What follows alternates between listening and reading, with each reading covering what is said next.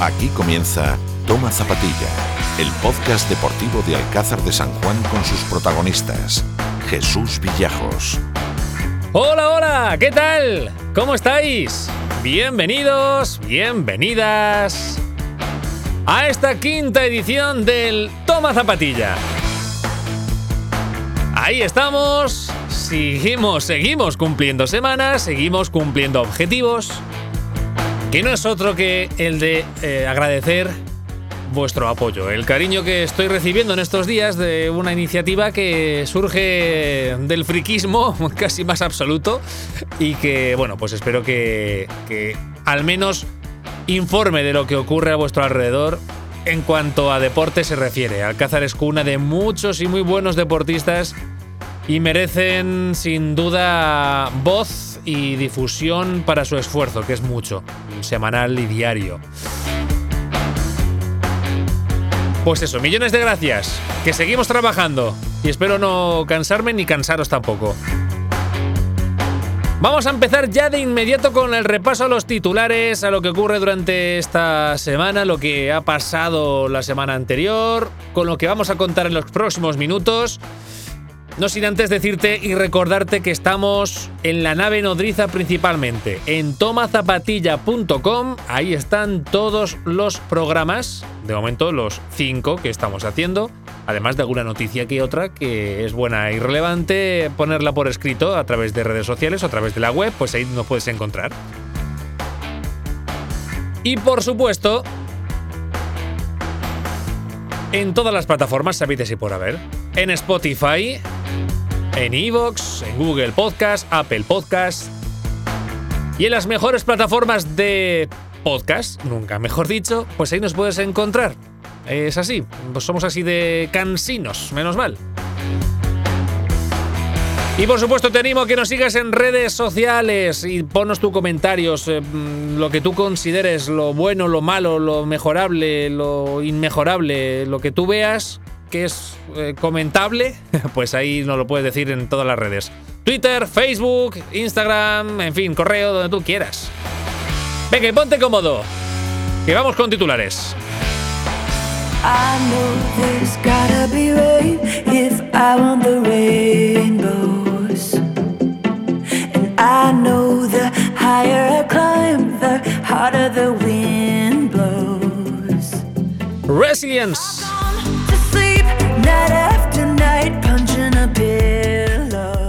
Pues oye, un temita de Toma Zapatilla que se ha sacado Katy Perry junto con Tiesto y la española Aitana. Para empezar y comenzar esta edición número 5 de Toma Zapatilla. Vamos a los resultados de la semana. Venga, que hemos empezado diciembre pues por todo lo alto. En baloncesto. Es la noticia de la semana tanto en forma como en fondo.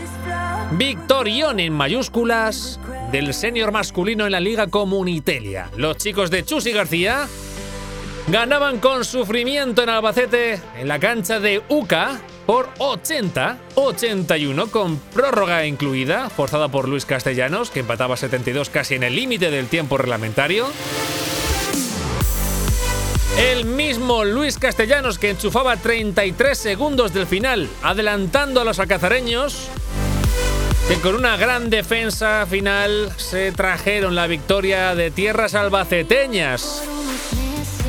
El senior masculino consiguió su segunda victoria consecutiva, con terceros, son terceros en la clasificación, con solo una derrota, y COVID mediante, se desplazará dentro de dos fines de semana a Tomelloso, donde buscarán ante un rival directo sumar la tercera consecutiva, para despedir el año con un gran sabor de boca, sin duda. Esta semana, y como no podía ser de otra manera, estará el protagonista del partido en Albacete. 21 puntos, 4 de 8 en triples, 14 de valoración e incluido en el quinteto ideal de la jornada en la Liga Comunitelia. No es otro que Luis Castellanos, que repite, por cierto, aquí en Toma Zapatilla. Las chicas vieron truncadas la ilusión de volver a competir tras la derrota de la primera jornada y el partido que les llevaría a tierras extremeñas, a Cáceres, se suspendió debido al COVID y al cierre perimetral decretado en Castilla-La Mancha que impide la salida de la región sin las causas contempladas en la normativa aplicable. Las alcazareñas competirán nuevamente después del puente. Será en casa, en el majestuoso Díaz Miguel, ante el Clínica Cardio Real Vázquez Cervantes de Ciudad Real. Por cierto, aún se desconoce la fecha para la final de la Copa de Castilla-La Mancha que el Grupo 76 Alcázar deberá disputar ante CEI Toledo. No me aventuro todavía a decir o nadie se aventura a decir la fecha. Informaremos puntualmente, como no podía ser de otra forma. En cuanto se sepa, claro. En la cantera el junior masculino autonómico vencía, además con autoridad y a domicilio con un más 20 ante el básquet atlético tomelloso por 56-76.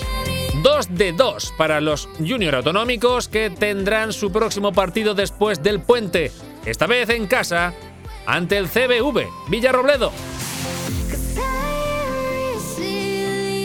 Por su parte, el junior femenino autonómico no jugó su partido correspondiente a la jornada 2 y ya prepara la siguiente cita, que también será tras el puente, ante el Marianistas CB Ciudad Real. En cuanto a los juniors zonales, tanto masculinos como femeninos, sí que tienen cita este fin de semana en la competición siempre COVID mediante. Estamos hablando siempre que no haya sorpresas de última hora. El Junior Zonal A, masculino, se desplaza el domingo a Manzanares. El B lo hará a Campo de Criptana. Y el zonal femenino jugará en el Díaz Miguel el sábado a las 12 y cuarto de la mañana ante el Club Baloncesto Don Fadrique. Cambiamos de balón porque en fútbol sala el Racing de Alcázar conseguía al fin su primera victoria de la temporada. ¿Y de qué manera? Golazos, remontadas y sufrimiento ante un rival muy valiente, ¿eh? el Renacer Argamasilla. Los alcazareños ganaron por cuatro goles a tres, con golazos de Dimas, dos de Darío Carpio y el que está siendo compartido por todos los grupos de fútbol sala de Castilla-La Mancha con un digno de criterio el que suponía el 2-0 y que fue una obra de arte llevada a cabo por David Úbeda. Obligada charla hoy con el portero alcazareño que nos contará ya no solo cómo hizo lo que hizo, sino también lo que supone una victoria de este tipo de cara a las próximas citas que se avecinan. El Racing jugará el domingo en Tomelloso y el martes, festivo, Día de la Inmaculada Concepción, disputará el partido aplazado en su día ante el Hipercas Infantes. Un choque que finalmente se podrá disputar con público, con los protocolos oportunos indicados por las autoridades, con un aforo máximo de 300 personas en el Díaz Miguel y que el club ya ha puesto a la venta las entradas anticipadas para este partido a un precio único de 4 euros. El choque será el martes, insistimos y será a las 6 de la tarde, martes día 8, festivo. Y se puede ir. ¡Qué ganas, qué ganas de ver espectáculo! Y además, si David Úbeda hace otro gol de estos, pues así lo vemos in situ todos. Pero bueno, a ver qué nos cuenta más tarde.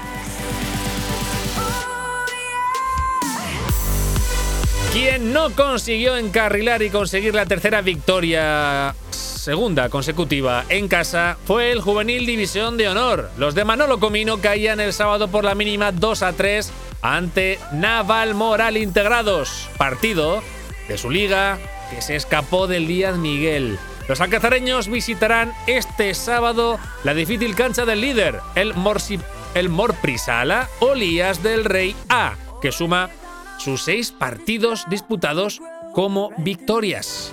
18 puntos, líder indiscutible del grupo B de la división de honor juvenil. Los racinguistas son penúltimos con 6 puntos, 5 por delante del colista, Almaraz, e igualados, eso sí también es verdad, con Naval Moral, Monadid y Ciudad de Toledo con 6 puntitos. Los pequeños de la clase. El B del Racing ganaba 2-1, remontada incluida. La mañana del domingo, al Roble Ren Futsal Villarrobledo con goles de Sergio Aurelio y David Rodríguez. Los de, los de José Ángel Pavón, lo diré, volverán a jugar después del puente, en Argamasilla, ante el Renacer, que como tengan los mismos eh, bemoles que los senior, va a ser muy complicado vencer allí en su casa. No abandonamos esta competición porque otro de los equipos alcazareños que comparten grupo en esta competición es el Club Deportivo Futsal Alcázar de San Juan, que empató a 5 ante el Albacete Fútbol Sala.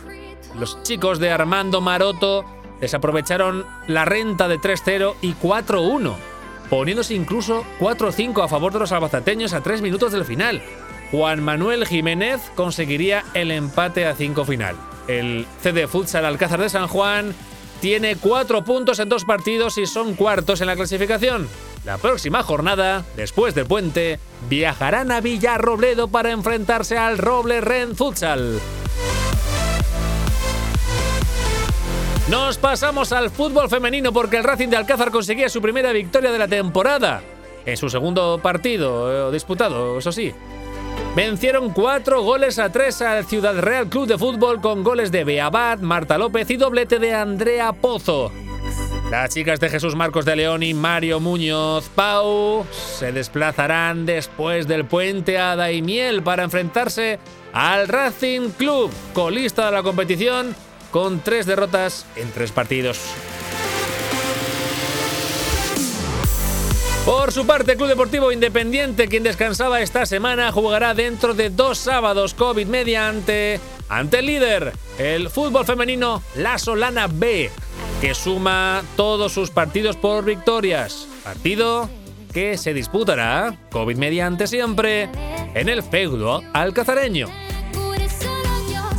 Siguiendo en fútbol, pero esta vez al masculino. El Sporting de Alcázar caía en su visita a tierras albaceteñas ante el otro Sporting de la categoría, el Sporting de la Jineta. Los chicos de Álvaro Martínez caían por 2 a 0 en partido disputado en la mañana del domingo bajo una intensa y densa niebla y en el campo difícil, pequeño, de césped natural del San Martín jinetense. Los alcazareños, que se presentaban con bajas sensibles, realizaron un gran primer tiempo. El partido se decantó del lado local merced de sendos eh, errores defensivos del equipo rojillo. Uno nada más reanudarse el partido tras el descanso y otro a apenas 15 minutos del final, el cual pues decantó y sentenció definitivamente del lado albaceteño por dos goles a cero.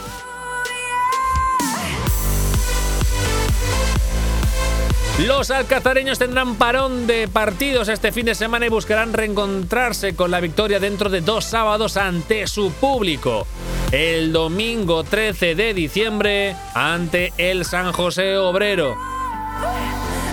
Por cierto, tras eh, David Úbeda, que nos contará ese golazo, esta semana nos acompaña otro portero, Andrés Logroño, capitán del Sporting y uno de los jóvenes veteranos de este equipo para que nos cuente cómo se está desarrollando esta quinta temporada que cumple el bono de Andrés en el club sportinguista.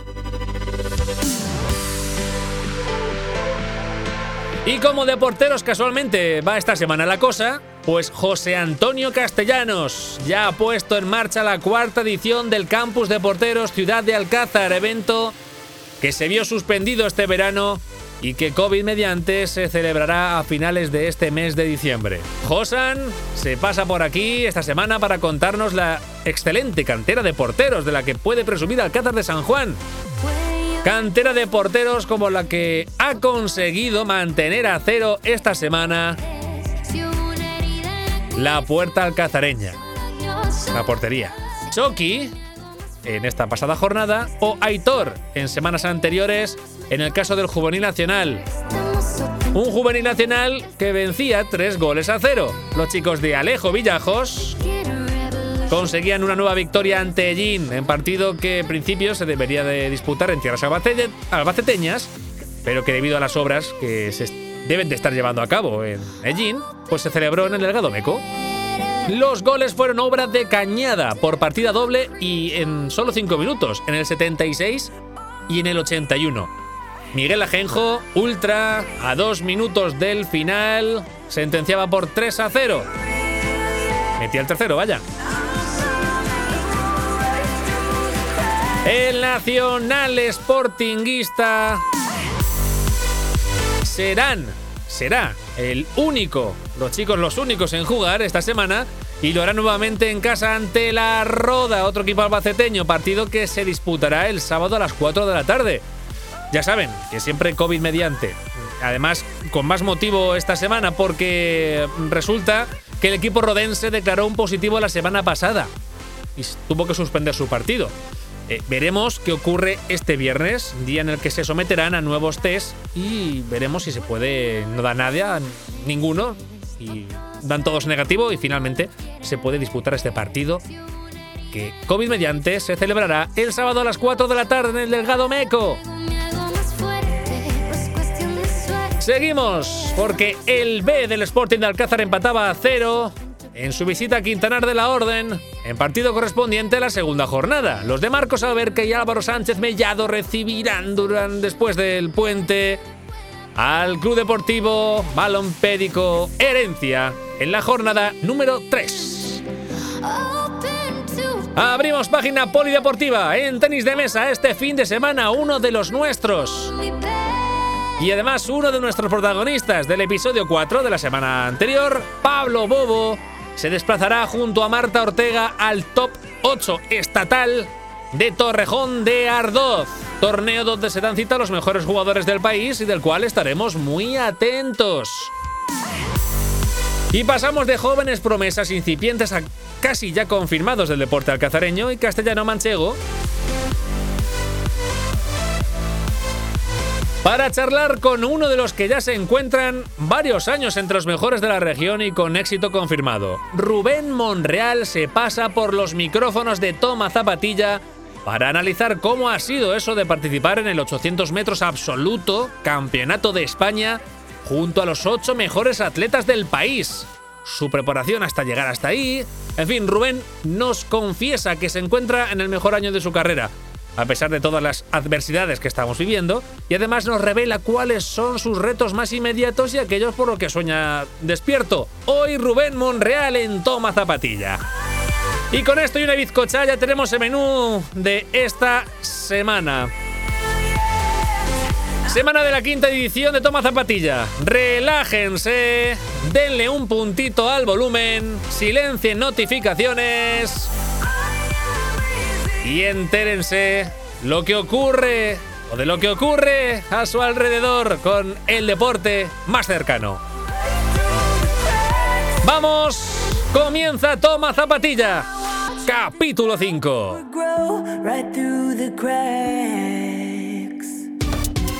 Toma Zapatilla con Jesús Villajo.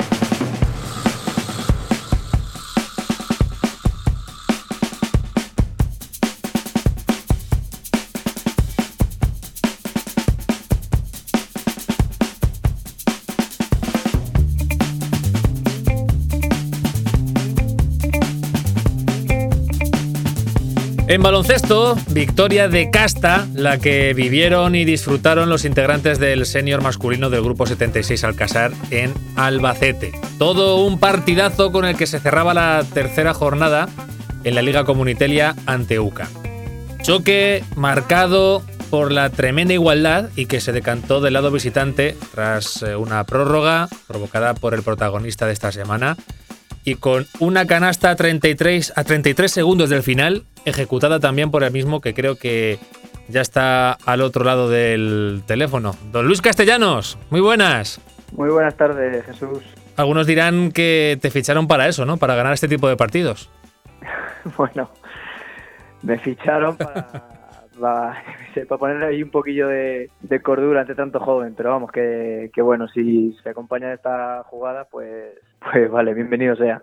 Lo cierto y verdad es que Luis consiguió 21 puntos, 4 de 8 en triples, un más 14, 14 puntos de valoración y sobre todo acertando cuando más lo necesitaba el equipo, ¿no? En los momentos más puntuales ahí no te tembló nada. Mm, bueno, o sea, salió bien la cosa, pero bueno, que ya te digo que una moneda al aire que, puede salir en, puede salir caro, puede salir cruz y en este momento pues salió bien la cosa y estamos hablando ahora de, de, una victoria, pero bueno, sí que estuve, estuve en los momentos importantes acertado. Choque de los que imagino, según apuntan las crónicas, tuvo que ser trepidante, continuos intercambios de golpes, eh, no sé cómo lo viste desde in situ en la pista.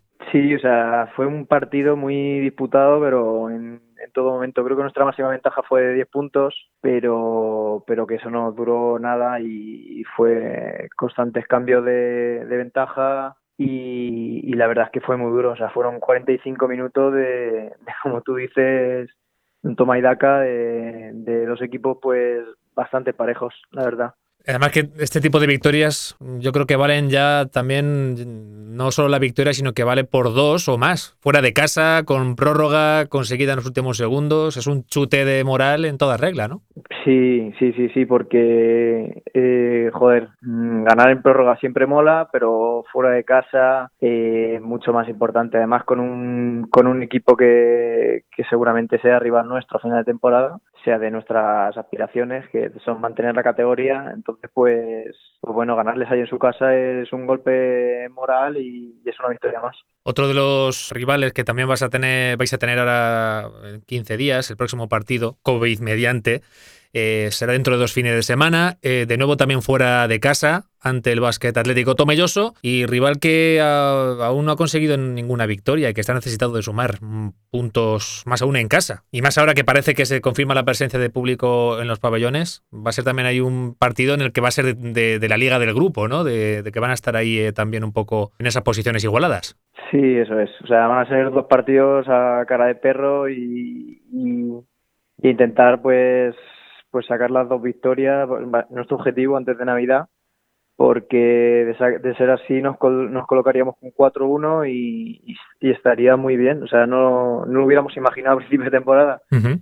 y, y, bueno, pues Tomelloso eh, no lo conozco como equipo, pero sí que conozco a, a cuatro o cinco jugadores y, y bueno, han sido, algunos son buenos jugadores, entonces pues eh, son partidos peligrosos porque a priori ellos no han ganado, pero te pueden pintar la cara, entonces pues hay que salir a, al máximo. ¿Cómo estáis llevando esto? Lo preguntaba la, al principio de la temporada, pero ¿cómo estáis ahora un poquito que estáis más metidos en competición? Esto de que sean los partidos cada 15 días, ¿cómo se lleva esto a nivel competitivo? Pues bueno, o sea, respecto a lo que hablábamos hace un mes, no ha cambiado mucho porque lo que hacemos es el sábado es el fin de semana que descansamos, eh, entrenamos el mismo sábado y eh, hacemos como una especie de partido entre nosotros, intentando mejorar las cosas que, que tenemos ahí más flojillas. Entonces, pues, pues cambia poco la cosa, hombre. Siempre no es lo mismo un partido oficial que, que un partido eh, de entrenamiento, pero, pero sí que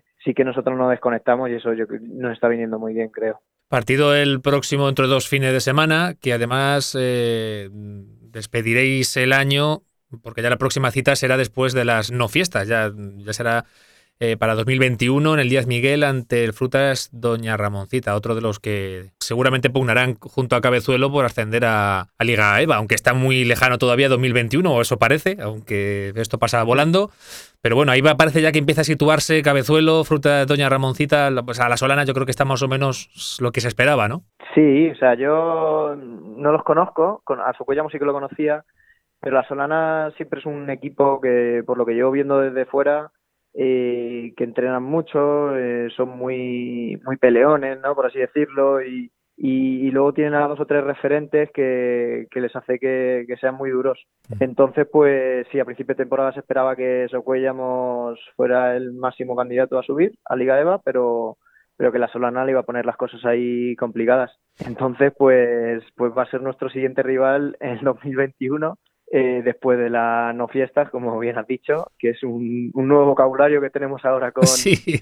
con la pandemia, sí, sí, o sea que esperamos llegar eh, 4-1, como te he dicho, y, y, pelearles ahí al máximo. Ahí está el grupo 76, en, a día de hoy miércoles 2 de diciembre, tercero en la clasificación, con dos victorias y una derrota. ¿Cómo está siendo, cómo es, por cierto, el sistema de ascensos y descensos este año? Con este follón ha habido... Pues ahí me pilla Jesús porque no tengo ni idea. a lo mejor como no, como no tenemos como objetivo, no, no me he ido a informar de, de cómo, llámame poco ambicioso, pero, pero no me he ido a informar de cómo es. Suele ser el primer, el primero de, de Nacional suele subir directo, si no recuerdo mal, o, o por lo menos ir a una fase de ascenso, no, no estoy muy seguro, no estoy muy seguro tampoco. Bueno, nos informaremos en cualquier caso y ya iremos viendo a ver también cómo se van desarrollando y miraremos alto, nunca se sabe hasta dónde puede... Sí, no, si, si, si nos tenemos que informar será porque será porque van bien las cosas, o sea que eh, ojalá.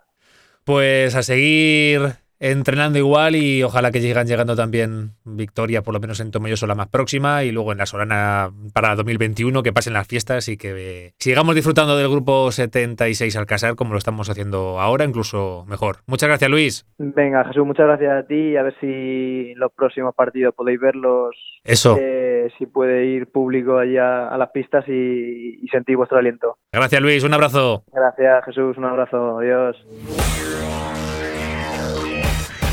Zapatilla con Jesús Villajos.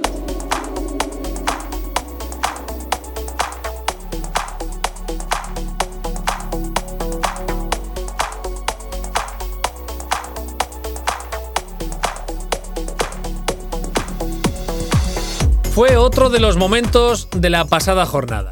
Partido Racing de Alcázar contra Renacer Argamasilla. El equipo local vencía por 1-0 y a falta de 50 segundos para el final del primer tiempo ocurría esto. Chuta Charlie, ataja bien. ¡Gol! ¡Gol, gol, gol!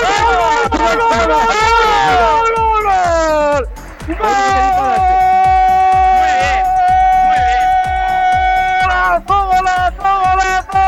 ¡Golazo, de David Cubera! ¡Golazo desde su casa! ¡Golazo del portero! Solo le faltaba eso a David Cubera en la primera parte. Lo había hecho todo. Había hecho paradores de todos los colores y ahora va el tío y ve al portero Pizón adelantado y le dice toma que la voy a marcar para hacer el segundo. A 50 segundos para el final de la primera parte. Vaya golazo de Úbeda del portero del Racing que ha hecho la primera parte de su vida. 2-0. Encima el gol psicológico Villajo. Qué, qué disparate, qué brutalidad lo que acabamos de ver en el día de Miguel. Qué cosa más espectacular. Cuidado. José Antonio de Moya, un servidor y la inestimable presencia de Dani Fernández, nos quedábamos, iba a decir sin palabras, pero nada más lejos de la realidad porque no parábamos de comentar lo sucedido. Más bien boquiabiertos con lo que acababa de ocurrir en el Díaz Miguel. Portero David Úbeda, muy buenas, ¿qué tal? Hola, muy buenas tardes, Jesús. Que digo que ahora me dirás que es un gol habitual y que nada, que es la primera vez que lo enchufas de esa forma, ¿no? Bueno, ojalá, ojalá pudiera decirte eso, pero la verdad que, la verdad que no. Viéndolo así ya los vídeos más detenidamente, así en frío, y bueno, ves algo que no, no, es muy común. Salió afortunadamente y, y bueno, ojalá se repitiese todos los fines de semana, pero pero es algo que, que es complicado. Sí, jugada en la que el Renacer Argamasilla no estaba ni con portero jugador, que era una jugada de ataque entre comillas normal y que no dudaste en enchufarla desde, desde tu portería. ¿Cómo lo viste tan claro? Sí, bueno, también lo tenía más o menos en mente, pero claro, luego se tiene que dar las circunstancias, es- tiene que ir el balón fuerte, tiene que ir muy, muy bien colocado, como tú dices, el portero tampoco está adelantado, bueno, tiene que darse un, ciertas circunstancias que al final, pues, pues para conseguir un, un gol como eso, pues lo que te digo, tiene que darse las circunstancias poco probables para, para que termine dentro de la red. Un gol que nos quedamos ahí con la boca abierta, qué lástima que no se pudiera disfrutar con, con el público, ¿no? Que eso hubiera sido, pues eso, se hubiera caído Sí, el Díaz sí. Miguel. Sí, la verdad que es una lástima. Luego así hablando con los familiares y los amigos. Bueno, por lo menos, por lo menos está grabado en vídeo y, la gente lo puede disfrutar, pero sí es cierto que, que bueno, la lástima esta, por, conforme está el tema, que los aficionados, los familiares, compañeros de trabajo, en fin, la gente que, que suele ir por el pabellón, pues que no, no lo disfrutasen en vivo y en directo. Al margen del gol, fue un encuentro muy duro donde ahí los visitantes pues consiguieron empatar a falta de cinco minutos del final, que consolidaron la remontada a falta de cuatro minutos y que otro de los jugadores en el top 3 de la jornada, Darío Carpio, devolvió el empate al luminoso de Elías Miguel en fin, fue un partido que muy trabajado y, y costó mucho llevarse los tres puntos. Sí, fue, como se dice, un, un toma y daca. La, la primera parte, la verdad que nosotros empezamos más enchufados, eh, a tener más jugadas, más posesión del balón. También metimos el, el gol muy tempranero, el, el primer gol que, que marca Dimas, que por cierto también es otro golazo. Ujú, Sí, sí. Y bueno, no- nos adelantamos muy pronto en el marcador. Yo creo que eso también te da mucha confianza aquí en casa. Y, y bueno, ellos también tenían un gran equipo. Nosotros lo sabíamos, más o menos, pues conocemos cómo ellos nos podían hacer daño. Y bueno, la primera parte yo creo que, que el equipo trabajó bien eh, y lo, lo sacamos. Ya en la segunda, sí es cierto que, claro, ellos también querían ir a ganar, presionaron muy arriba, eh, nosotros nos costaba mucho sacar la pelota y bueno, ya te entran los nervios, pues pues veníamos también de una de una racha un poquito un poquito mala con resultados negativos, también un poquito pues bueno, ese ese malestar, ese esa negatividad también que te entra que te entra en, en este en este deporte que bueno cuando encarrilas encarrilas varios partidos con resultados negativos pues bueno también te pones más nervioso necesitas una victoria y como te comentaba en la segunda parte ellos presionaron mucho eh, nos costaba mucho salir con el balón porque claro presionaba jugadas para arriba no corríamos y bueno cuando está te están presionando y te están todo el rato atacando pues se te hace también más complicado el, el poder hacer tu juego y el poder disfrutar un poquito de, del fútbol. Además, eh, que lo comentábamos también con, con el propio Moya, con Dani, que era un equipo, el Renacer, muy valiente, que arriesgó incluso con el empate a tres, eh, con un jugador menos, eh, arriesgó ahí con portero jugador, a punto estuvo de salirle bien la jugada. Fue un equipo muy valiente, ¿no? Muy echado para adelante. Sí, sí, ellos, bueno, ya como te digo, los conocíamos, ellos arriesgan mucho. Incluso como, como dices, eh, ellos van ganando y son capaces de jugar de jugar de, de cinco y de portero jugador. Saben lo que tienen que hacer, lo hacen muy bien. Hay veces pues que te saldrá bien, otras mejor, otras peor, pero bueno, en este caso lo ha salido mal, afortunadamente para nosotros, pero, pero bueno, el equipo compitió, que yo creo que es lo importante.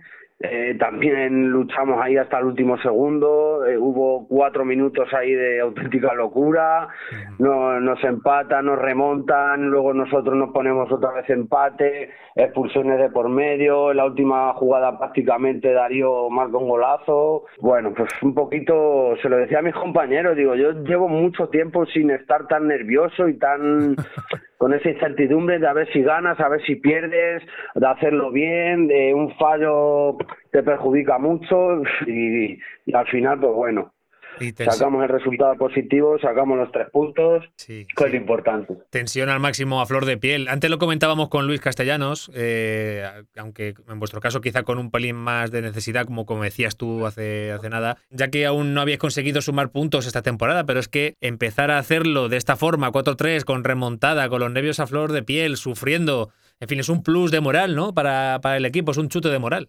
Sí, sí, la verdad que, que es muy necesario porque la verdad que, que luego los entrenamientos llevamos un par de semanas haciendo un entrenamiento bastante completo, muy buenos, con buenas sensaciones, se- salimos contentos, pero luego no sé por qué razón en los partidos no llegamos a ese, a ese nivel de, competición que, deseamos, a ese nivel que queremos estar porque este equipo por otra cosa no será, pero con lucha, con garra, con, con intentar hacer las cosas bien, porque esta categoría es muy complicada. Este año los equipos se han reforzado muy muy bien y, y bueno, hay que hay que luchar. Eh, en casa es importante conseguir la victoria y sacar los tres puntos, porque fuera de casa cuesta muy mucho sacar un resultado positivo. Este sábado viajáis a Tomelloso, al pabellón municipal San Antonio, a las cinco y media de la tarde con arbitraje de Díaz Patiño. Ante un equipo que, si bien es cierto que ha empezado un poquito mejor que el Racing, los alcazareños tienen tres puntos, los tomelloseros siete, pero que también es verdad que tienen un partido más, un partido que va a servir para, pues, para ver en qué grado ha servido la victoria de este sábado, ¿verdad? Porque hablábamos la semana pasada con Alberto Arias y tú lo decías también hace poco, que el equipo venía trabajando bien, con normalidad, y que era cuestión de abrir la lata. Lo mismo ya con esta victoria, lo mismo se puede ya sacudir la tensión y empiezan los resultados a llegar.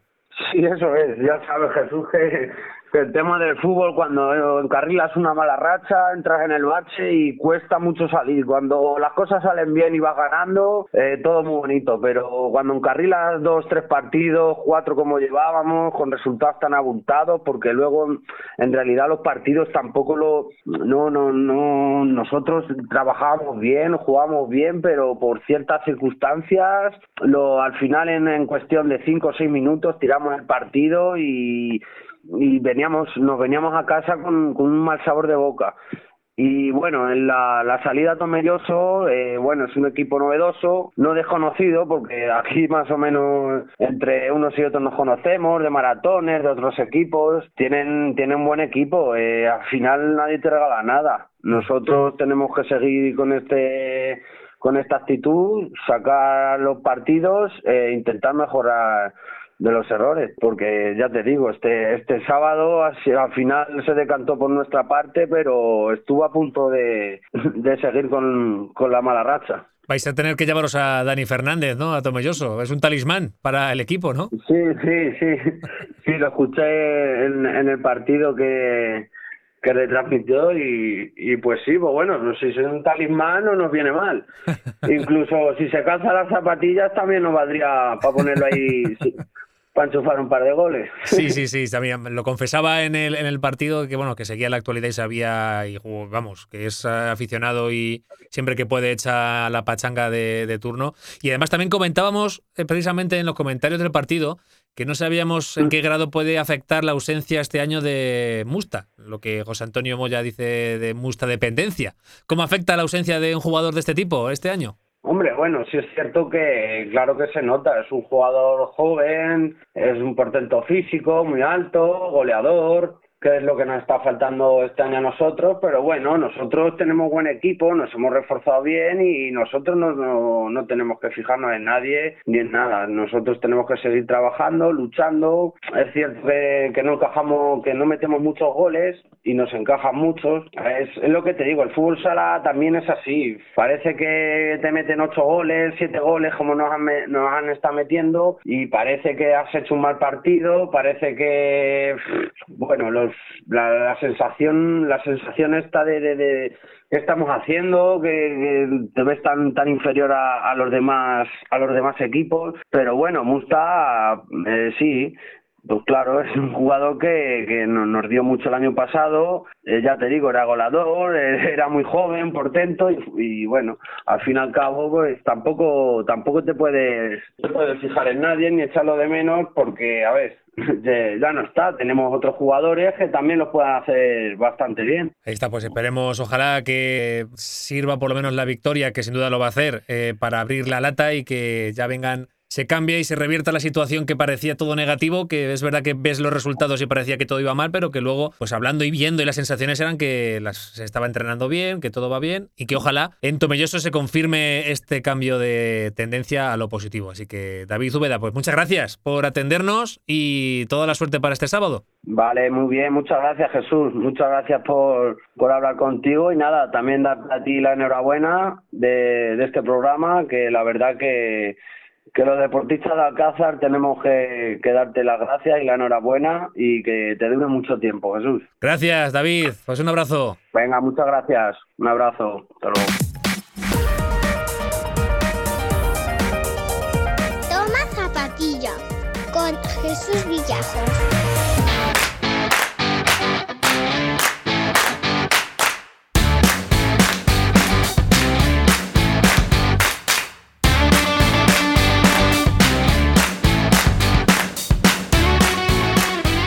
En cuanto a fútbol se refiere, el Sporting de Alcázar hizo un fin de semana donde tuvo de todo. Empate a cero del Juvenil Provincial en la segunda jornada en Quintanar de la Orden. Victoria del Juvenil Nacional por un contundente y quizá un tanto engañoso 3-0 ante Ellín. Y el primer equipo caía por 2-0 en tierras albaceteñas ante el otro Sporting de la categoría, el Sporting de la Jineta. Hoy atiende los micrófonos de Toma Zapatilla, el capitán del equipo, guardián de la portería cazareña y uno de los que continúan tras eh, un éxodo que ha habido en la plantilla en unos meses muy convulsos. Andrés Logroño, ¿qué tal? Muy buenas. Buenas, Jesús, ¿qué tal? Cuatro temporadas, ¿verdad? Sí, bueno, fue una temporada que tuve que salir, estuve en herencia, pero sí, esta es la quinta temporada, si no, no recuerdo mal. Está la Estuve quinta. en el primer año y el segundo año, el que estaba aquí en segunda autonómica, el Sporting, el año que ascendieron a la primera autonómica no, no estaba yo, estaba en herencia. Pero Ah. después el año que el año de autonómica me volvieron a llamar aquí, André y Juanma, y para acá que me vine. Y desde entonces hasta el día de hoy.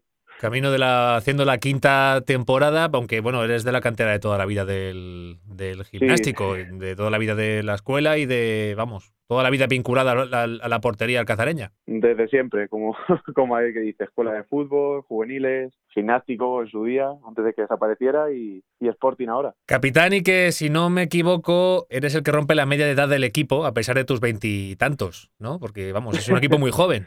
Sí, un poquito, la rompo un poquito porque quitando a mi compi Mingy y poquito más, los demás se me quedan un poquito un poquito lejos de edad, aunque yo no sea de aunque no sea muy mayor, pero pero claro, con esta edad que tiene el equipo, entre 21 22 años, sí sí parezco un poquito un poquito más mayor que ellos, un poquito viejo. Oye, ¿y cómo estás, cómo te encuentras este año? ¿Cómo te ves? Pues yo la verdad es que estupendamente. Me encuentro bien físicamente, me encuentro como con esa madurez futbolística que es lo que nos da esta edad, da muchos partidos jugados, muchos años y, y la verdad con la confianza de, del club y del cuerpo técnico, pues pues bastante bien y con el respaldo de todos mis compañeros, la verdad que, que bastante bien este año. La verdad que tu papel, seguir así.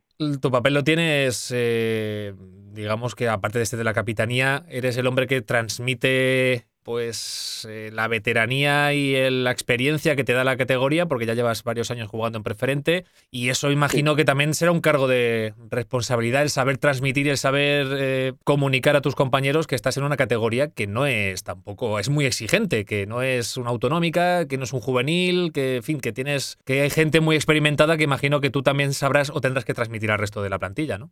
Sí, bueno, eso he intentado desde el primer día que empezamos, eh, transmitir a los chicos más jóvenes la poquita experiencia que, que pueda tener, es un poquito a lo mejor más que ellos, ya que, ya que tengo más años y tal, pero bueno, sobre todo transmitir los valores que, que transmite este club y sobre todo el compromiso con, con este pueblo. Sobre todo eso y que transmitirles esa experiencia que tengo yo de todos estos años. Pero Eh. es una responsabilidad muy grande, la verdad, que, que me ha dado el club y bueno, espero estar a la altura.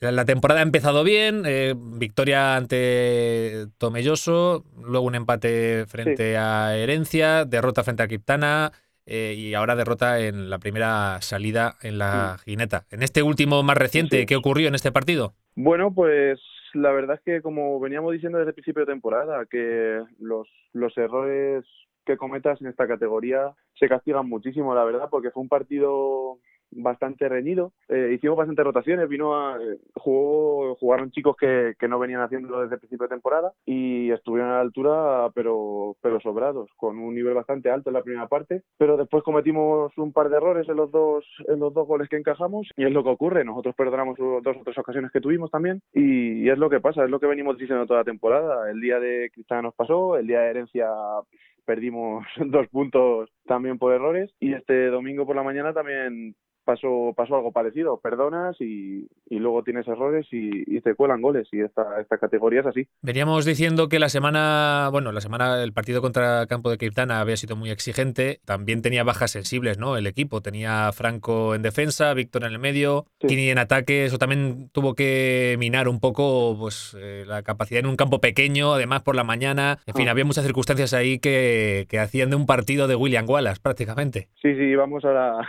a la guerra, como decía, como decía el mister, un domingo por la mañana, un viaje un poquito lejano, teníamos que salir muy temprano, el día con mucha niebla, había estado lloviendo todos los días, en un césped natural que, que claro, con la humedad y tal, pues estaba muy, muy blandito. Vamos, bajamos al barro a pelear, como, Claro. como se dice. Una pena porque el partido estuvo bastante reñido y tuvimos las oportunidades para haber sacado algo fuera de casa, pero, pero bueno, no, no pudimos, no pudimos conseguirlo.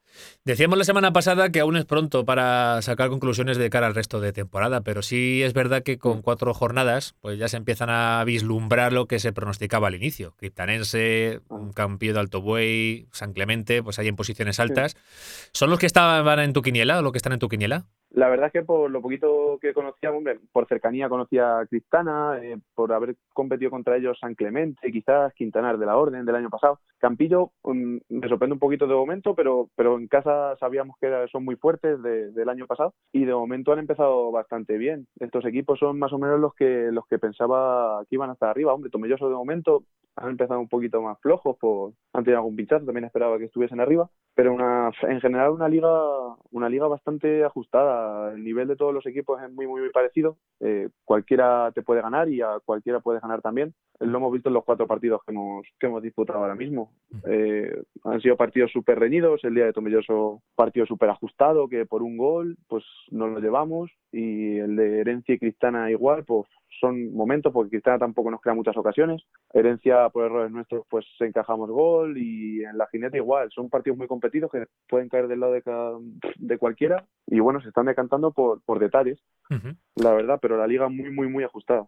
De momento de los de arriba solo habéis jugado frente a Criptana y además ante pues eso, viejos conocidos de la parroquia alcazareña. ¿Qué sensaciones te transmite ese choque, que eres uno de los veteranos? Hombre, fue distinto al partido de herencia de Tomellosos. El equipo salió como con una sobrecitación, creo yo, a lo mejor por, por querer demostrar que, estábamos a nivel de lo que de lo que la gente nos pide o que de la gente se piensa y queríamos competir y queríamos ganar ese partido y a lo mejor salimos con un poco de no nerviosismo, pero como mucha, con demasiadas ganas, por así decirlo, con una intensidad de más que no nos vino bien quizás porque con balón estuvimos más imprecisos de lo, de lo que solemos estar porque la señal de identidad de este año es tener la pelota todo el rato, eh, ser muy intensos también sin balón, pero con la pelota, la salida de balón, tenerla, tenerla clarísima, nosotros siempre con balón todo. Y ese partido, pues no pudimos, no pudimos estar finos, pues, más que eso, pues, pues quizás por los nervios y tal, pero las sensaciones no fueron malas porque ocasiones no nos, no nos quedaron muchas de peligro. Ya al final quizás cuando te vas a poner el partido arriba y, intentas remontarlo, pues ya te quedan más ocasiones, pero durante todo el partido estuvo muy reñido, estuvo muy reñido, no nos quedan ocasiones y nosotros igual, tampoco quedamos muchas, estuvo el partido a un nivel bastante igualado. Las sensaciones fueron buenas porque la gente se pensaba que, bueno, a principio de año eh, nadie da un duro por nosotros y, estamos demostrando que no es así, que el equipo está capacitado para, para pelear con cualquiera y que a cualquiera le planta cara y a cualquiera puede ganar. Luego ya por detalles, como te he dicho antes, pues se decanta la balanza de un lado o de otro.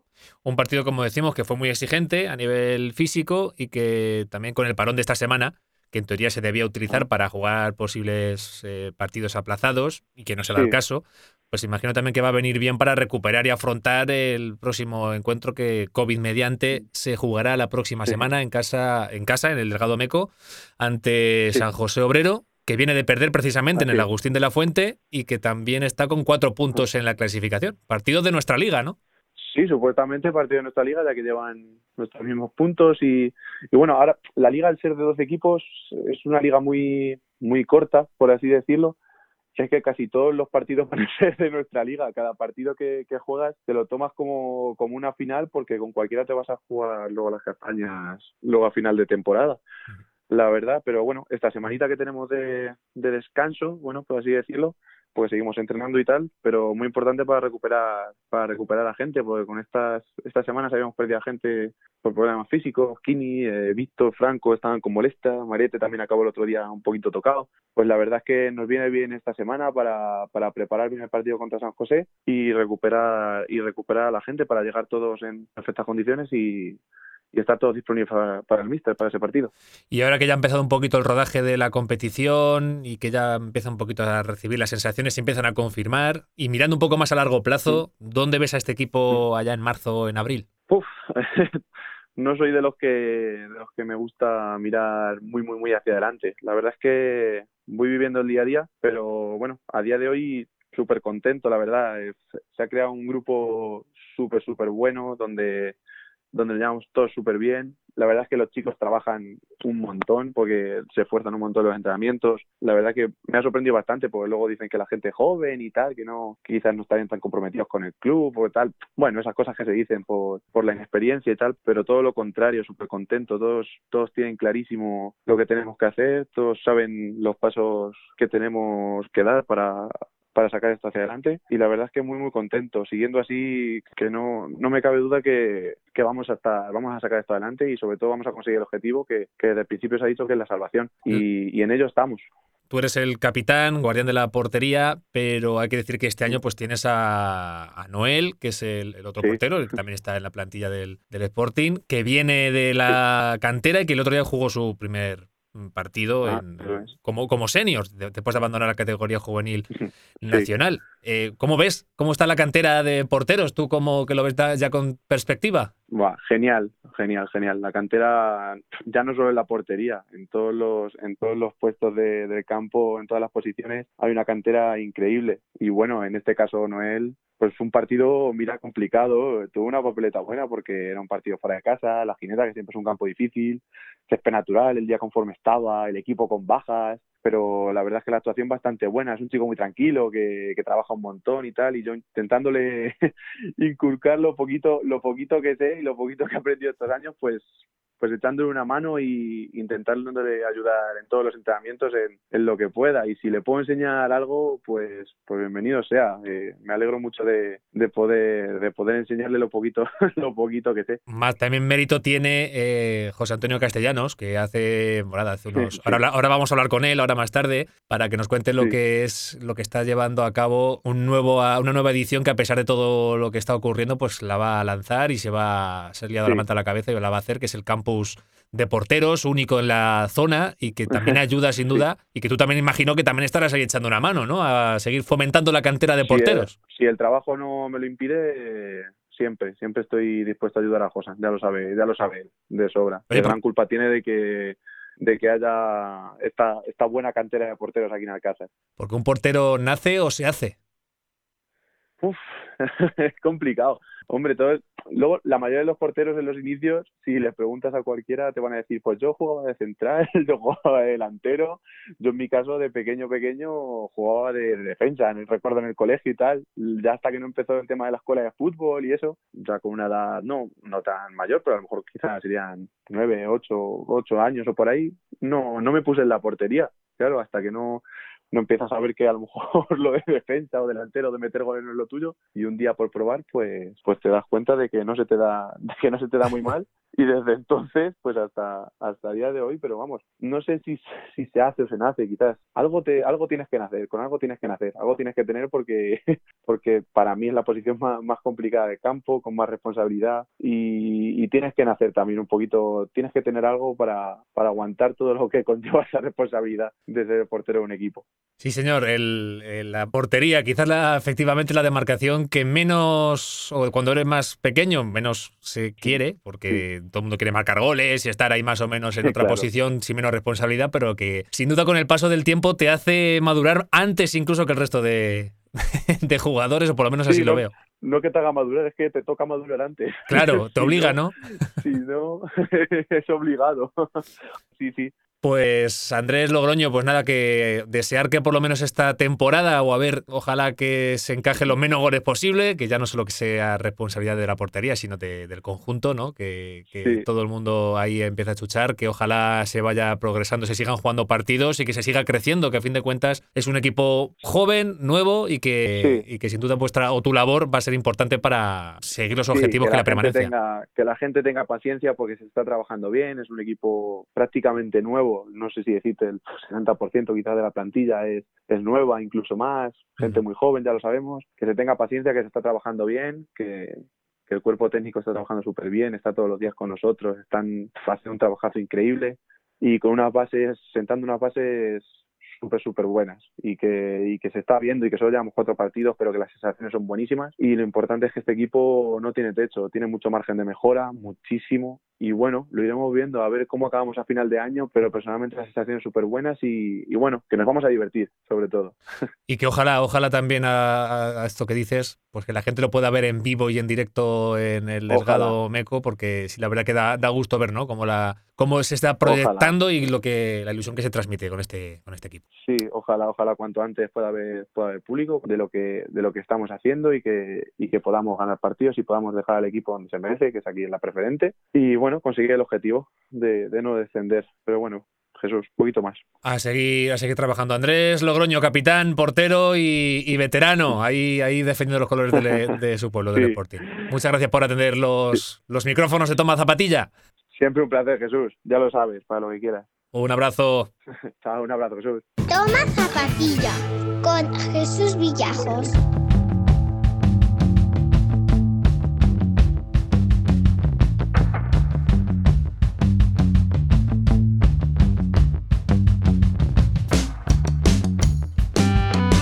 En Alcázar de San Juan llevamos gozando de una amplia variedad de deportes, menos de curling o skeleton, que será cuestión de tiempo. Creo que existen muy pocas disciplinas que no estén representadas en nuestra localidad. Eh, modalidades deportivas que tienen su extensión en forma de campus de verano o de invierno y que posiblemente uno de los más recientes en crearse es el llevado a cabo por José Antonio Castellanos, el campus de porteros que cumple su cuarta edición y que ya tiene fecha de celebración. Señor Castellanos, ¿qué tal? Muy buenas. Muy buenas, Jesús. Como esta semana la cosa va de porteros, hemos tenido a Andrés Logroño, guardián de la portería y capitán del Sporting de Alcázar. A David Zubeda, que ya no solo salvó al Racing con sendos paradones, sino que fue incluso capaz de meter un golazo desde su portería y que se ha hecho viral. Y que no sé si lo has visto. ¿Has visto? ¿Has llegado a ver el gol? Sí, sí, lo, lo- sí, lo he visto el gol, sí. Impresionante, ¿no? Sí, sí. Joder. Además que el, el otro portero incluso estaba bien colocado y se lo se lo mete, pero, pero, pero bien, muy bien, muy bien, muy bien. Un golazo. Alcázar, cuna de Cervantes y de buenos porteros, ¿no? Sí, la verdad es que la verdad es que hay buen nivel de porteros eh, aquí en Alcázar. La verdad es que, bueno, eh, tenemos, te puedo nombrar, por ejemplo, a Gonzalo Tejado, eh, Andrés Logroño, que lo tuviste otra vez, a Aitor, que está el portero juvenil, nacional, a Chucky, a Mena, hay buenos, buenos porteros, eh, incluso tenemos un reciente fichaje del Albacete, sí que es Flores, también es de aquí de Alcázar y le ha fichado el Albacete para cadete. Efectivamente, está Iker Flores, uno de los más jóvenes que está repartido. Noel, que se ha estrenado también esta semana, que ha Noel jugado también, en sí. la jineta con el primer equipo. Eh, en fin, es un sinfín de nombres que me vienen. Emilio Logroño, Pepe López, Botija, Roberto Pazos, tirando más para atrás. Eh, en fin, y luego claro. también tenemos a Roberto García, que está en el Leganés. Si no he perdido la pista, hay otro... Es verdad, sí, Roberto también. También sí, Roberto empezó también, está jugando en los equipos de, de Madrid. Lleva una temporada ya jugando en los equipos de, de Madrid. Estuvo en Alcorcón, ahora está en Leganés, en fin, que está estamos pletóricos en cuanto a nivel de porterías, estamos es un buen sitio, es un Sí. buen lugar, un centro importante Alcázar. Lo que viene por debajo viene apretando y fuerte, ¿sabes? Pues tenemos buenos porteros, tenemos a Sergio Simón, que es bastante, va bastante bien. Tenemos a Héctor Campo, a Héctor Racionero, eh, a Martín también, que está también en la escuela de fútbol. O sea, tenemos muy buenos porteros ahora mismo. Unai, que está en el Consuegra, el Jaro, que está también eh, aquí en la escuela de Alcázar. O sea, que hay buenos porteros. eh, y luego, pues, pues fuera de la comarca también tenemos pueblos vecinos como Pedro Muñoz, por ejemplo, tenemos a Alejo, tenemos a Víctor. Hay buenos, vienen apretando y fuerte, además que con muchas ganas, ¿eh? Gran, gran cantera la alcazareña que repartida por diferentes puntos de la geografía castellano-manchega y, y española, porque este campus busca, José Antonio, especializar un poquito más si cabe a una demarcación dentro del fútbol que es muy especial, ¿no? Sí, la verdad es que lo- lo- la posición de portero es, es especial porque mientras que los demás están entrenando, entrenando en grupo, tú estás entrenando solo. En muchas escuelas, pues todavía no tienen entrenamiento, entrenadores de- específicos de porteros y los chicos pues entrenan solos y se ven un poco, por llamarlo de alguna manera, un poco aislados del grupo. Ellos entrenan solos, eh, si tienen un monitor que les pueda echar una mano, les tira puerta, los mueve un poquito, pero poco más. Y en este campus lo que tratamos es, eh, pues eso, trabajar específicamente para ellos. Ejercicios de, pues bueno, de un balón aéreo, que, que es donde un portero es donde más suele sufrir, o es donde más dudas tienen, si salgo, si no salgo. El uno contra uno, que también hay que trabajarlo bastante. Saque de puerta, que también estamos un poquito flojitos en eso, en sacar de puerta balón parado. Pero bueno, se van mejorando y van, se trabaja para que puedan mejorar. Y la verdad es que el progreso de algunos se ve muy bien, muy, han progresado bastante, han progresado bastante muchos. ¿Y con quién vas a contar en este campus? ¿Con quién, quién te va a echar una mano en esas labores? Pues bueno, pues me va a echar una mano, pues como siempre, Javier Benítez, José Antonio Castellanos, Mónica, Samuel y me parece que me va a echar también una mano porque como este año hemos, hemos metido también fútbol sala, las variantes de fútbol sala, pues me echará una mano seguramente Jesús Úbeda, el, el portero del, de fútbol sala, de tercera. Una edición que es la cuarta, que no pudiste llevarla a cabo este verano por el tema del, del COVID y que, bueno, esperemos que esta se vuelva a sacar ahora adelante, ¿no? Sí, esperemos que este año esta, esta edición nos deje de poder hacerla. Eh, lo importante, lo primero es la es la salud y si no se puede, pues habrá que seguir trabajando para años sucesivos, pero yo creo que sí, que este, esta, esta edición de Navidad sí la vamos a poder hacer, yo creo que sí. Inscripciones que ya están en marcha, eh, del 30 de noviembre al 14 de diciembre, eh, ya está el cartel también, el, cartel circulando por, por redes y bueno, se va a llevar eh, a finales de, de mes. ¿Para quién va dirigido este, esta edición del campus? ¿A quién va enfocado principalmente? Pues va enfocado eh, principalmente a porteros y porteras de fútbol 11 y fútbol sala. Me queda, pues mira, de nacidos en el 2002 al 2013, de, de 18 a 7 años. ¿Cómo está el nivel de porteras? Hemos hablado de porteros, pero ¿estás trabajando también para que haya, haya también ahí las porteras que también se sigan sumando, que se sumen a este, a este campus? Claro, sí, es, es una asignatura que tengo pendiente estos cuatro años. Eh, de momento no hemos tenido la suerte de que se nos apuntara ninguna portera, pero bueno, a ver si este año conseguimos algunas porteras. Se lo preguntábamos a Andrés eh, hace unos minutos. Eh, ¿Un portero o una portera nace o se hace? Nace. tiene que nacer. Tiene, yo creo que nace porque es, es un puesto que dicen, es que estás loco en ponerte la portería. No, tú dile a un loco que se ponga de portero a ver si, a ver si se pone, no se pone. Tiene que tener ahí el, el, gusanillo, ¿no? Hay que tener el gusanillo de, de estar ahí, de es que es de, de ser el, un portero hoy en día es tiene que ser un líder nato porque es es una pieza fundamental, por no decirte la pieza fundamental del equipo, porque la responsabilidad que tiene es mayor que la de, por ejemplo, el delantero. Al delantero, tú lo sabes bien, que falla, un, falla dos goles, no te preocupes, a la próxima te entra y le aplaudimos. Y no te preocupes, aunque falle cinco, seis, aunque tenga el día malo que no le entre al, al delantero el balón, siempre lo aplaudimos y lo apoyamos. Sin embargo, el portero tiene dos errores y ya, es que fíjate, es que el portero, cómo se las traga, cómo se las come, se las ha comido, es que a ver dónde va. Es, es, esa pelea tenemos que intentar evitarla. Y tenemos que concienciarnos de que el, el, portero pues es un jugador más y comete los errores que, que, comete los fallos que puede cometer un defensa, un medio centro y un delantero. Que, sí es verdad que son mucho más notables los fallos de un portero que los de un delantero, pero hay que concienciarnos de que son son humanos y son personas que, que, cometen errores como cualquier otra. Pues ahí está, para eso es una de las iniciativas para intentar darle la importancia y el pues eso, el protagonismo que merece eh, estar en la portería. Es el portero, este campus, que cumple su cuarta edición, que se va a celebrar del 26 al 30 de diciembre, que va dirigido a los nacidos del 2002 al 2013, que la inscripción se puede hacer hasta el 14 de diciembre y que el teléfono imagino que es el, es el tuyo, el 635-794. 995, lo pondremos en, en, nuestra web también, en tomazapatilla.com, y que sin duda va a contar con el apoyo COVID mediante y ojalá que el virus lo respete y que imagino que también pues, vas a hacer para que todo el mundo estemos seguros, esté seguro y con todos los protocolos habidos y por haber que marcan las autoridades, ¿verdad? Sí, claro, eso es indudable.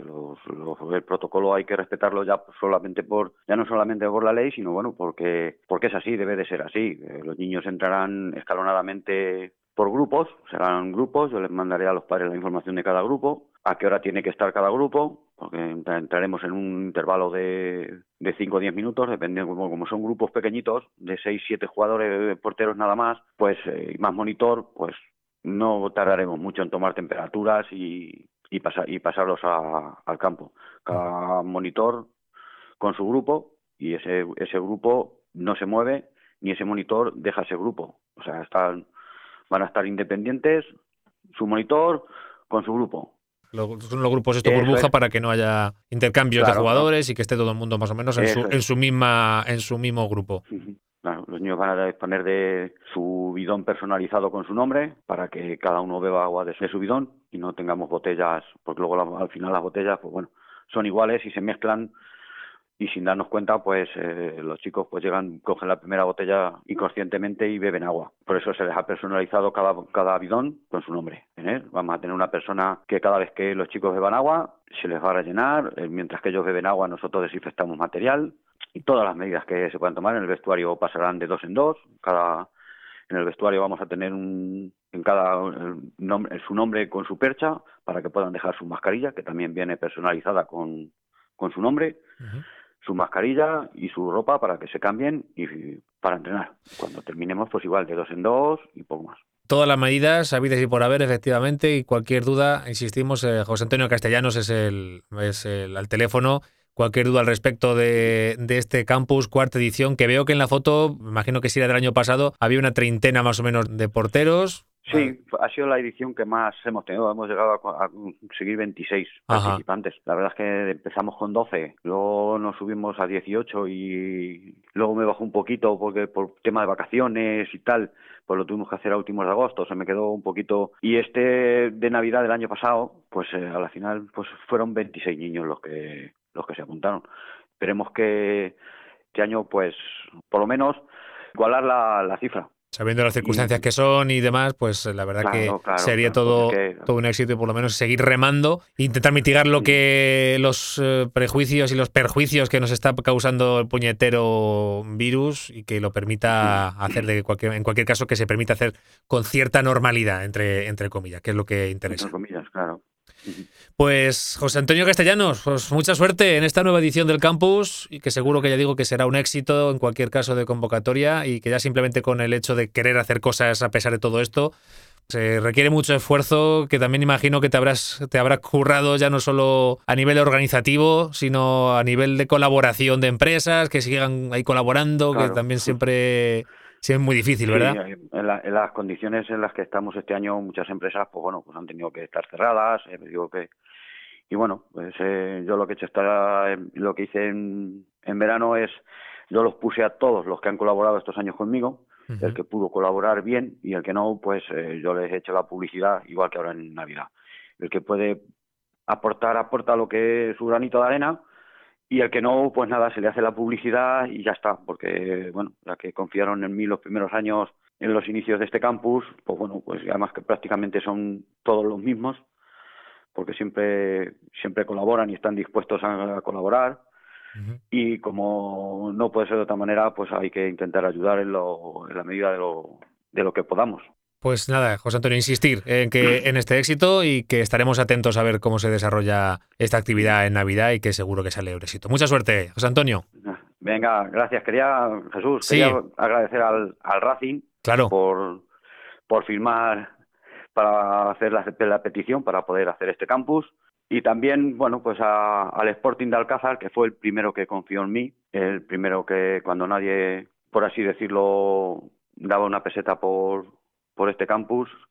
A la final ellos confiaron en mí y también es, es de agradecer esa confianza que depositaron en mí, aunque este, ahora, este año sea el Racing. Pero bueno, yo quiero agradecerles también el apoyo que tuve en su día de ellos, del Sporting y ahora en este caso del Racing. Y a todos los patrocinadores que bueno, que sin ellos no podía ser posible este campus. Pues ahí quedan las palabras de agradecimiento y además efectivamente el respaldo de los, de los clubes, las entidades que están ahí apoyando, pues eso, el fomento del deporte y de los campus y del entretenimiento y, de, y del aprendizaje de valores, que es lo que principalmente se transmite en este tipo de campus y que luego si además eh, se tiene el lujo de contar y de una buena cantera como la que tenemos en Alcázar y de profesores de en estas líderes que es en la portería, pues mucho mucho mejor, José Antonio. Pues, pues muchas gracias y nada, seguiremos contando a ver qué tal se, se da esta cuarta edición. Muchas gracias, Jesús, y gracias. Un abrazo, adiós. Adiós, un abrazo.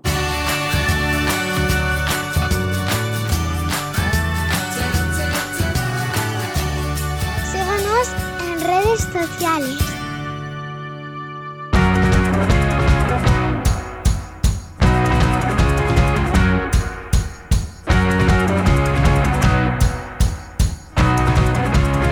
Y continuando en este quinto episodio de Toma Zapatilla, hemos llamado nos ha atendido muy gustosamente a uno de los deportistas con más trabajo, afortunadamente, en los meses donde todo sí que estaba parado. Este joven alcazareño, de 22 años, a pesar de todo lo que estaba ocurriendo, eh, continuaba preparándose nada más y nada menos que para sendos campeonatos de España de 800 metros lisos, tras haberse proclamado campeón de Castilla-La Mancha. Eh, se preparaba para los campeonatos absolutos en Madrid, el sub-23 en Sevilla y el de federaciones autonómicas en Ciudad Real. Rubén Monreal, ¿qué tal? Muy buenas. Buenas tardes, Jesús. Eh, aunque luego has tenido alguna que otra carrera, eh, sin duda los meses de septiembre y octubre de este 2020 han sido muy intensos para ti, ¿no? Sí, en verdad empezamos en agosto con los campeonatos regionales, donde fui campeón regional eh, en el 800, en categoría absoluta. Claro. Y esa fue la antemesa de todo lo que ha venido después, de todo el trabajo realizado en Sierra Nevada, la concentración de, de- eh, de Sierra Nevada, y todo eso arrastrado los campeonatos y los resultados que hemos obtenido en septiembre. Efectivamente, sin dejar atrás eso, ese campeón de Castilla-La Mancha, pero evidentemente disputar la final absoluta eh, con los mejores del país en 800 metros, imagino que ha sido para ti todo un sueño hecho realidad y más sabiendo pues cómo se cómo entraste a la final, consiguiendo marca personal. Eh, ¿Cuál ha sido la clave Mm. de estos resultados? Eh, yo creo que ha sido eso, el irme a Sierra Nevada a entrenar con los mejores, porque en realidad de los que estuvimos en la final, en la final estuvimos ocho, pues cinco de esa final creo fue, estamos juntos entrenando en Sierra Nevada y el compartir entrenamientos con ellos, el estar el día a día con ellos, que son amigos ya, eh, yo creo que eso me dio el plus, el plus para poder ir al campeonato porque yo, eh, aunque no haya controles, no tenía la oportunidad de ir a los mítines que se hacían, eran pocos, no tenía la oportunidad y yo eso le decía a mi representante, decía, yo estoy por 1.48 este año, 1.48, 1.49. Y cuando pude ir al de España absoluto, como me tocó la última semifinal, claro, mi madre me vio afuera y dijo, bu, la mar las marcas de corte para pasar a la final están en 1.50. Y le dijo, pues mi entrenador, tiene que correr en 1.49, si no, no se mete. Y cuando yo pasé la final y me vi en 1.49, yo fui, lo primero que vi fue la, la marca. Dije, por fin he bajado. Claro, lo que yo quería. Y luego ya cuando lo pensé dije, espérate, que me he hecho marca personal y además he pasado una final absoluta, que no me lo creía. Claro, es un reto entre los mejores. Has entrenado en Sierra Nevada, pero luego también con las circunstancias que ha- han estado durante todos estos meses en todos los sitios, en Alcázar, por ejemplo, eh, con la pista cerrada, pues ha tenido también que mantener un poquito ese, ese nivel de competición para lo que te ha venido un poquito después. ¿Cómo entrenabas? ¿Cómo te Sí, apañabas? en la cuarentena, bueno, tuve la suerte desde que el primer día, desde que nos encerraron, dijeron el sábado que nos iban a encerrar. el domingo fui a Madridejos, a un gimnasio de, por un amigo mío que tenía cerrado y eso, y me dejó una cinta y pude mantener la forma física, la cinta aquí en casa. Mi hermano y yo entrenábamos día sí, día también. Era lo único que nos despejaba un poquito de estar encerrados. Y esos meses, pues deseando, deseando poder salir, poder, cada vez que podía sacar al perro, tro- trotaba un poquito por la calle para recordar lo que era pisar por asfalto. Y luego, pues cuando nos dejaron salir, al principio las pistas aquí en la casa estaban cerradas, pero como tampoco había competiciones, no, no, no nos importó mucho. Entonces, pues nos apañamos bien por el arroyo, por el parque, que está muy bien para correr. Lo malo que había mucha gente, que había gente que no había corrido en su vida y había estaba ahí las, las primeras semanas, pero bueno, también nos servía como para picarnos. Hacíamos las series y las teníamos como referencia y nos íbamos picando con esa gente. Y luego ya te digo, luego vine a Sierra Nevada, estuve un mes entero y cuando bajé de Sierra Nevada, aquí pues eso, nos encontrábamos una semana con las pistas abiertas, otra semana con las pistas cerradas y también tengo la suerte de que mis tíos viven en Toledo y las semanas que teníamos las pistas cerradas pues me, me iba allí con ellos a vivir y podía ir a entrenar a Toledo perfectamente. Pues menos mal que pudiste por lo menos ahí seguir preparando un año que, bueno, tienes 22, si no me equivoco. Sí. Son 22 años. ¿Es, ¿Este ha sido tu mejor año de momento de, a nivel deportivo? Eh, sí, a nivel deportivo, con todo lo que hemos conseguido este año, con la medalla a nivel nacional sub-23, y luego la final absoluta, que claro, yo no me lo creía. Cuando yo me pasé a la final dije, bueno, una final más. Conforme me he clasificado siempre a la final cadetes, a la sub-18, a toda la final, y dije, una final más. Y luego me mandaron una estadística que ponía que solo tres, en los 100 años de campeonato de, de- España, solo tres castellano-manchegos se habían colado en una final. Y entre ellos estaba yo. Y dije, hostia, es verdad que esto no es, no es una final más. Claro. Y Claro. entonces sí, se puede decir que este año ya he consolidado una muy buena marca, el haber bajado de 1.50 ya son palabras mayores y sobre todo esa final absoluta. Año en el que se han anulado pues la mayoría de cross, pues ahora deberías de estar, me imagino que preparando el de la Constitución o, similar. Sí, esta, esta semana sería. Claro, ¿cómo te, los, te la estás ingeniando para mantener el ritmo y seguir en línea ascendente ahora con, con esta anulación y suspensiones de tanta carrera que, que están habiendo en este año? Claro, pues lo estaba comentando esta tarde a un hombre en el gimnasio. Nosotros tampoco hemos sido nunca de competir muchas carreras. Hemos sido de ir a una, dos, tres como mucho y ya ir al campeonato. Entonces no lo estamos notando tanto. Ajá. Lo que estamos haciendo es prepararlo normal y corriente, como si fuera una temporada normal y corriente. Si salen carreras, bien. Eh, hace dos semanas fui al Covendas a un 10K, salió, me cogieron, me, pues me invitaron por, por la marca y eso, y pude correr. Hoy me han dicho que en Ciudad Real la semana que viene hay un 3000, dejan correr, así que pues ya hemos preparado un 3000 aquí en la pista tipo test, así que si está en Ciudad Real, pues vamos a Ciudad Real. Vamos al día a día, entrenando como si fuera a ver, si hay bien, si no lo hacemos en la pista, tipo test. Eh, perteneciente al club num- numantino, eh, ¿dónde te encuentras más cómodo? ¿En pista o sobre el asfalto de carreras? Como la de En Alcobendas. pista, en pista, en pista, en pista, está claro. Hago cross, hago pista, el cross lo hago a regañadientes, el asfalto me gusta, me gusta, pero me gusta porque no lo entrenamos mucho, entonces lo que sale, pues sale bien, pero me encuentro más cómodo es en la pista, sobre todo en los, en los 800, aunque estamos metiendo eso, 1500, hago un 3000, pero la distancia que mejor llevo y que mejor manejo es en el 800. Dices que te vas, eh, bueno, te vas a preparar un poco para la carrera de Ciudad Real, que son 3.000, pero ¿qué retos te pones? Imagínate que ya se pasa esto un poco, que parece que queremos ver todos la luz y ojalá y en unos eh, meses eh, podamos ya un, un poco volver a la normalidad. ¿Dónde te ves el año que viene? ¿Qué retos ves un poco a corto, a medio plazo?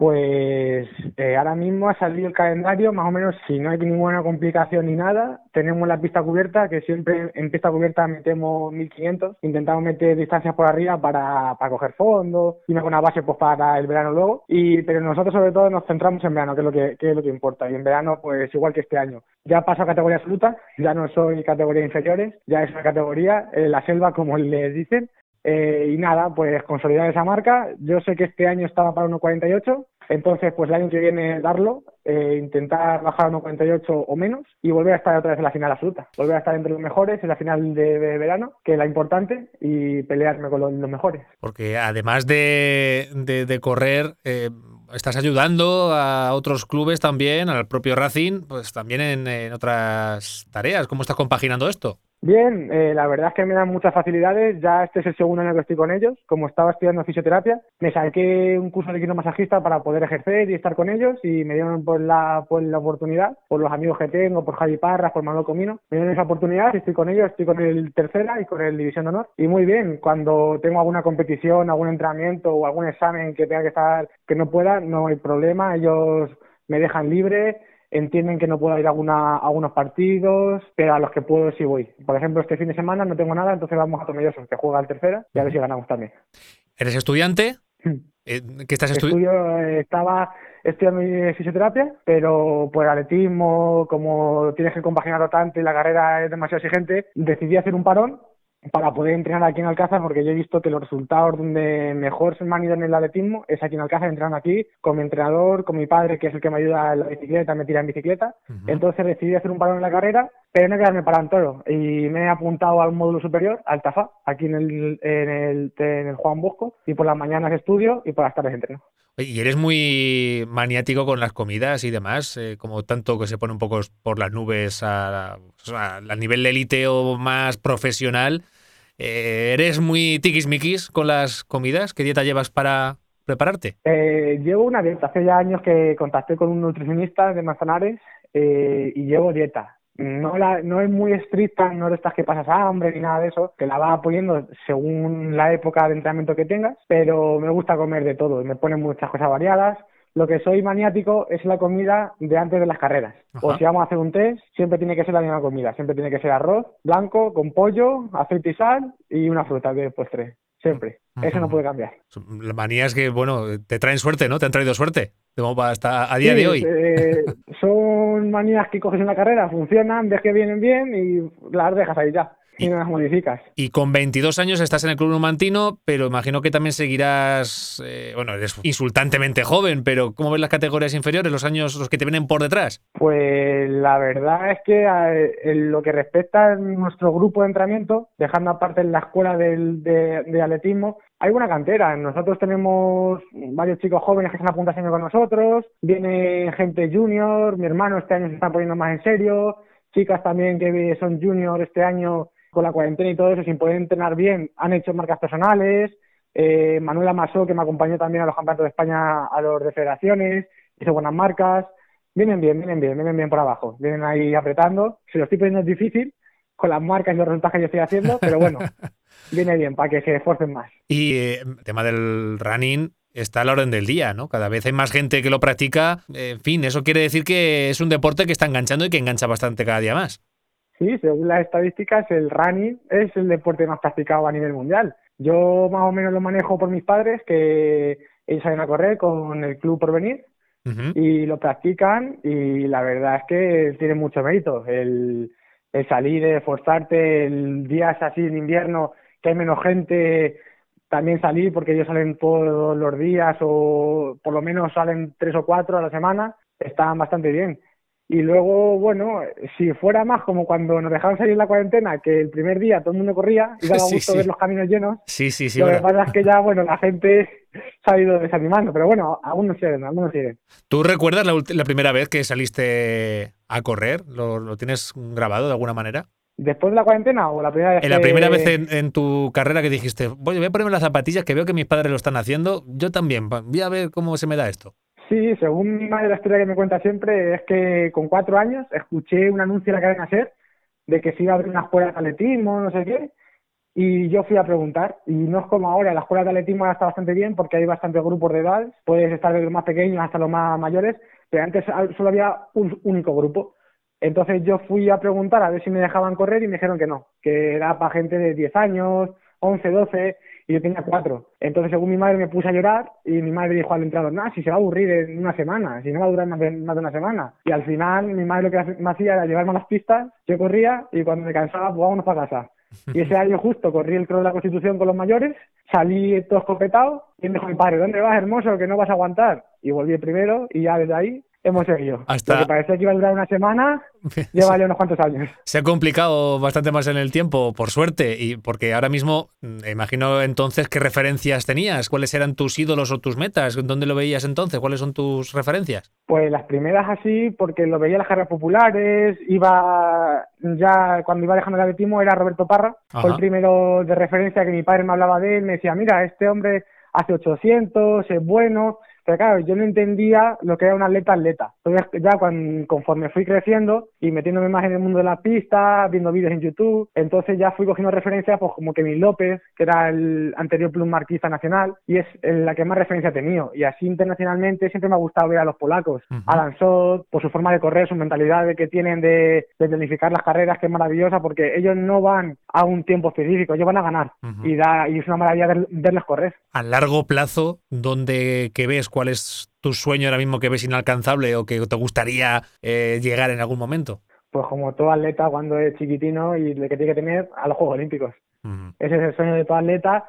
Es muy complicado, pero bueno, nunca sabes cómo puedes ir bajando. Yo este año he bajado casi dos segundos, eh, la mínima es 1.45-50 creo, la mínima B, entonces no, nada, es imposible. Si se hacen este año en 2021, a lo mejor pilla todavía un poco más cerca. Si se hacen en 2024 en París, pues hay tiempo para poder bajar unos segundos más.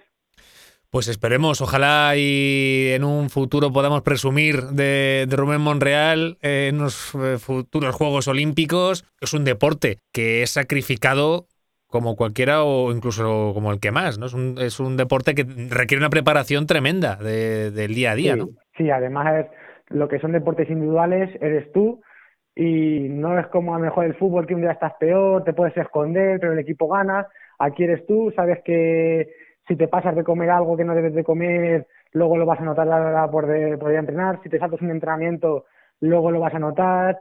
Si no te preparas bien, si no descansas bien, si todo, lo vas a notar tú porque no te puedes esconder. El día que salgas a correr, si no lo has hecho todo bien hasta ese día, vas a salir y te van a ganar. No es como otros deportes colectivos que te puedes esconder un poquito, no, aquí es o estás a tope o te ganan.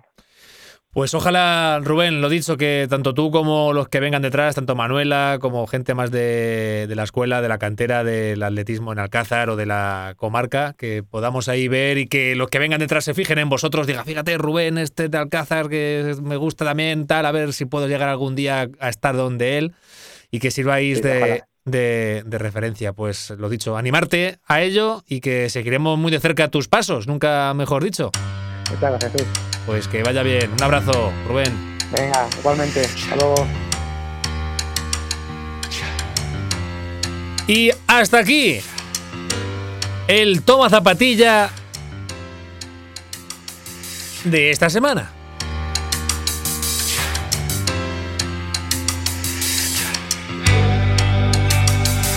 Semana en la que ha estado marcada por la portería. Ahí hemos tenido a Andrés, a Úbeda, a José Antonio Castellanos. Y luego en contraposición, pues ahí hemos tenido al atleta, a Rubén Monreal cerrando. Y a Luis Castellanos con la bola para abrir. Con la bola de baloncesto, me refiero. Insistimos, síguenos en redes sociales, estamos en Instagram, en Facebook, en Twitter. Y por supuesto, déjanos tus comentarios para aquello que consideres. Será todo bien recibido. Lo dicho, la semana que viene volvemos con la edición número 6. Adiós, adiós, buena semana. Zapatilla con Jesús Villajos.